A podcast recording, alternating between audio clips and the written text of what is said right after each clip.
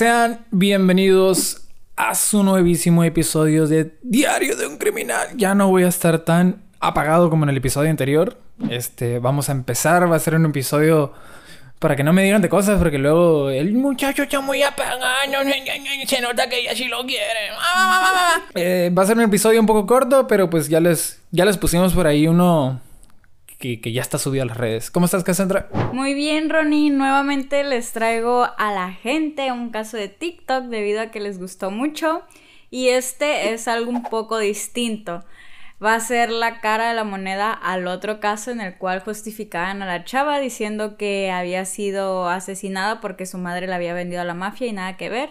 Realmente este caso es de Jacob Matt Morgan, el cual se le está acusando de asesinar a su hermano de 14 meses, o sea, alrededor de dos años. Lo incendió vivo. Entonces vamos a ver la otra cara de la moneda y todo lo que pude investigar esta semana y espero les guste.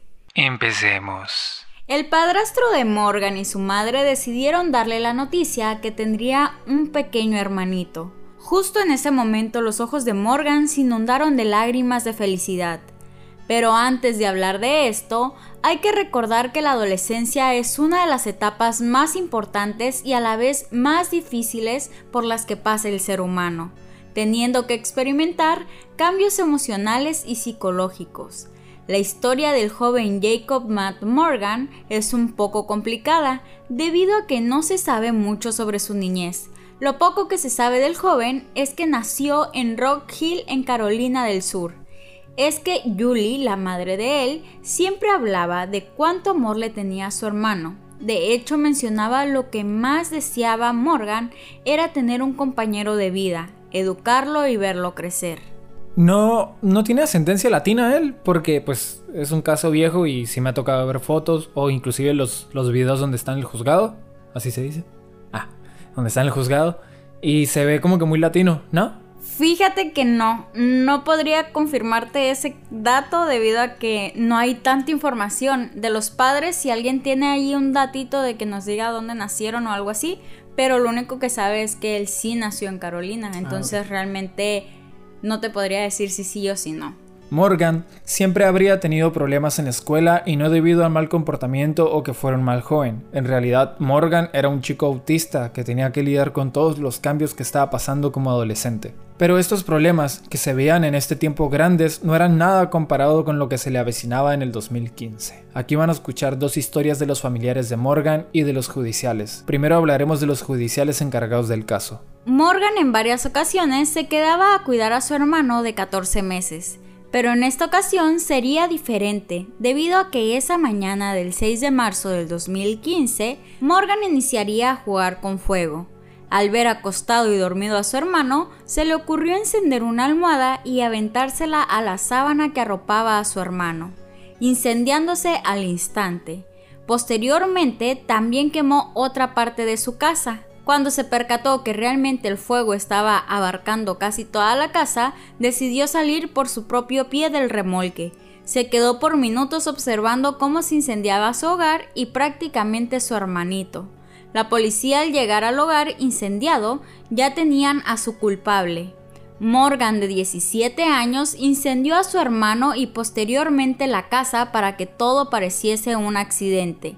Los investigadores dijeron que Morgan les dio varios relatos diferentes sobre cómo comenzó el incendio. El primero dijo que accidentalmente arrojó una almohada cerca de un calentador, pero luego también dijo que prendió a una almohada con fuego y la atravesó en el aire. Los expertos en incendios dijeron que la evidencia sugiere que se iniciaron dos incendios, uno en la sala de estar y otro en una manta en el dormitorio principal donde Joshua, el hermano de 14 meses de Morgan, dormía. También los fiscales mencionan que Morgan actuaba de una manera extraña, contándoles lo fascinado que estaba por el fuego y que dos semanas antes había intentado incendiar todo, pero que no lo había logrado qué vato tan raro, pero me imagino que era por, por el autismo, ¿no? Que, que presentaba esas como piromaníaco y cosas así. Nunca había escuchado ese término de piromaníaco. Nunca. ¿En serio? Sí, nunca lo había escuchado, la verdad. ¿Ni investigando el caso? Pero sí sabes que es un piromaníaco. Ah, espero no equivocarme, pero según a lo que yo sé y he aprendido por ahí, un piromaníaco es una persona que le, fascina el fuego y prende cosas y prende cosas por, el gusto de, ver el fuego nada más. Eh, es como una obsesión. Si me equivoqué, google, googleenlo. Si me equivoqué. En una audiencia preliminar el año pasado, Morgan rompió a llorar y se derrumbó en el suelo, mientras los fiscales hablaban del incendio del parque de casas rodantes que mató a Joshua. El adolescente lloró nuevamente en la corte cuando se declaró culpable de homicidio involuntario, conducta ilegal hacia un niño e incendio provocado en tercer grado. Al dirigirse al tribunal cuando fue sentenciado, Morgan dijo, Amo a mi hermano. Todavía lo hago hasta el día de hoy. Es mi mejor amigo. Matarlo sería matar una parte de mí, era el único hermano que tuve y desearía haberlo conocido a tiempo. Morgan en ese momento negó ser un monstruo. El juez de tribunal de circuito de Danhall condenó a Morgan a 5 años de prisión por el cargo de homicidio involuntario y a 10 años por el cargo de conducta ilegal, dando un total de 15 años. Todo se escucha demasiado trágico. ¿Cómo un joven asesinó a su hermano de apenas dos años con una de las peores muertes? El ser quemado vivo. Tú pensarías que el padrastro y la madre estarían de acuerdo con la sentencia de Morgan, después de ver asesinado a su propio hermano, pero no es así. Acá te contaremos la otra cara de la moneda. La otra que era la moneda, bueno, yo nada más me sabía esa historia a ver qué pasa. Los policías desde un inicio satanizaron que el pequeño se encontrara fuera del hogar sin intentar salvar a su hermano y desde un inicio ellos dijeron que el incendio había sido provocado y que Morgan quería asesinar a su hermano por mero gusto. Pero la madre y el padrastro de Morgan dicen que la historia no es así, de hecho, recalcan que su hijo amaba a su hermano y que no podría ni dañarlo. La historia de los padres cuenta que el joven de 17 años se encontraba dormido cuando inició el fuego y al percatarse que todo estaba quemándose, salió huyendo de las llamas. Hay que recordar que Morgan tenía autismo y aparte también tenía problemas de desarrollo y dificultades para leer o escribir. Uy, ya me estoy sintiendo triste por lo que dije. Marcando esta última ya que otra prueba que tenían los policías eran que él no había hablado al 911 para reportar el incendio.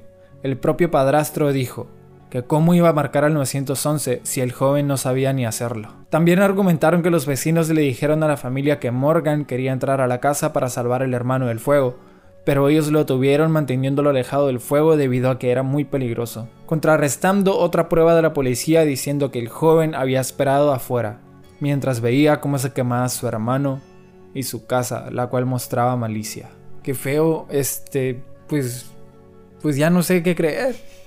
¿Qué será? Vamos a esperar y al final decimos qué crees tú y qué creo yo, ¿va? A pesar de que Morgan se declaró culpable del incendio y supuestamente confesó que había incendiado vivo a su hermano debido a que amaba el fuego, recordemos que tiene problemas de autismo y desarrollo, a lo que los padres dicen que el joven admitió su culpa bajo coacción, después de un interrogatorio de 5 años que no se registró y fue ilegal. Imagínate un niño de autismo encerrado 5 horas con dos personas que no conoce. Obviamente iba a decir cualquier cosa con tal que lo dejaran salir. ¿5 horas o 5 años? Dijiste 5 años. 5 horas, dije. ¿Cómo van a estar en interrogatorio 5 años? Creo, creo, creo que dijiste 5 años. Si yo me equivoqué, pues Muchas personas, incluyendo a los padres, dijeron que no creían que el Estado tuviera pruebas suficientes para respaldar que Morgan inició maliciosamente el fuego. A pesar de todo esto, los padres siguen apoyando a Morgan en la actualidad y creen que es inocente de sus cargos. Varias personas se han querido aprovechar de Morgan y esto le ocasiona problemas en la cárcel, el joven Miller de 17 años, acusado de un tiroteo mortal, agredió a Morgan dejándolo el labio roto. A pesar de este ataque, Morgan no se defendió. En una entrevista, la madre dijo que sentía que le habían arrebatado a sus dos hijos, sabiendo ella que Morgan era inocente de los cargos.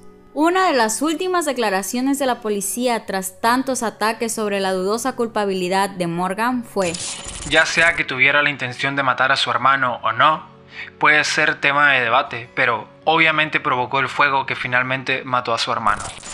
Wow. Fíjate que este video pues ya lo había visto hace mucho ya en las redes y no sabía de, exactamente de qué trataba, nada más sabía un poco. Pero ahora que, me cuentas las dos caras de la moneda, no sé, está, un poco triste porque ¿cuál es la verdadera? O sea, igual, pues, si la verdadera es la historia de los padres, que de verdad quiso salvar a su hermano, pues qué triste, ¿no? Pues es que realmente yo creo más el sentido de que realmente intentó salvar a su hermano porque los vecinos dicen que el niño intentó entrar y ellos lo detuvieron para que no entrara. El niño traía también, dicen la, los policías, que él pudo haber, él era el culpable debido a que traía un celular en la mano, en, en, el, en la bolsa, y no marcó, pero el niño no sabía marcar tampoco. Entonces realmente yo sí creo que era inocente porque también ves el video donde está en el juicio y está derrotado, o sea... Que no vamos a poder ponérselos por aquí porque puede brincar el copyright. Si acaso vamos a poner una captura, ah. una captura de imagen para que no nos brinde el copyright, nos brinque el copyright. Pero realmente ese caso es demasiado corto, chicos. Se los quise traer porque había estado escuchando la, la otra parte de la moneda y yo ya sabía y ya tenía el conocimiento de que realmente los padres siguen defendiéndole hasta en la actualidad, en el 2020, y siguen y siguen intentando que el joven salga porque realmente es un joven con autismo en una cárcel de violentos y todos lo golpean, todos, o sea, realmente hemos conocido asesinos que los mandan a psiquiátricos cuando ni siquiera se lo merecían. Y a este chico lo tienen, o sea, por mi parte yo no sé de leyes, pero a mí me parecería que debería estar en un hospital en lugar de estar ahí entre todas las personas. Entonces creo que sería todo el caso de hoy. Lo de TikTok era que ellos decían que el joven, es la historia real la que se sabe por encima, que el joven había asesinado a su hermano y lo había visto quemándose. Aquí yo ya les puse las dos caras de la moneda y escriban en los comentarios quién, quién cree que realmente sí era el asesino o no fue asesino y que fue todo un... Porque todo esto lo podemos ver, a lo mejor nos sorprende porque en Estados Unidos no pasa tanto, pero en México pasa mucho de que con tal de buscar un culpable echan cualquier cosa. Entonces, recordemos el caso de Anastasia también, ah, que no tiene nada que ver su prueba de ADN y la tienen encerrada por asesinato de su hermana y su mamá. Entonces, este sería el caso de hoy. El sábado le subimos un caso que sería el caso de Jessica, una chica que fue víctima del feminicidio esta semana pasada, el 25 de septiembre del 2020. Espero se hayan informado y hasta aquí el día de hoy. Bye. Bye.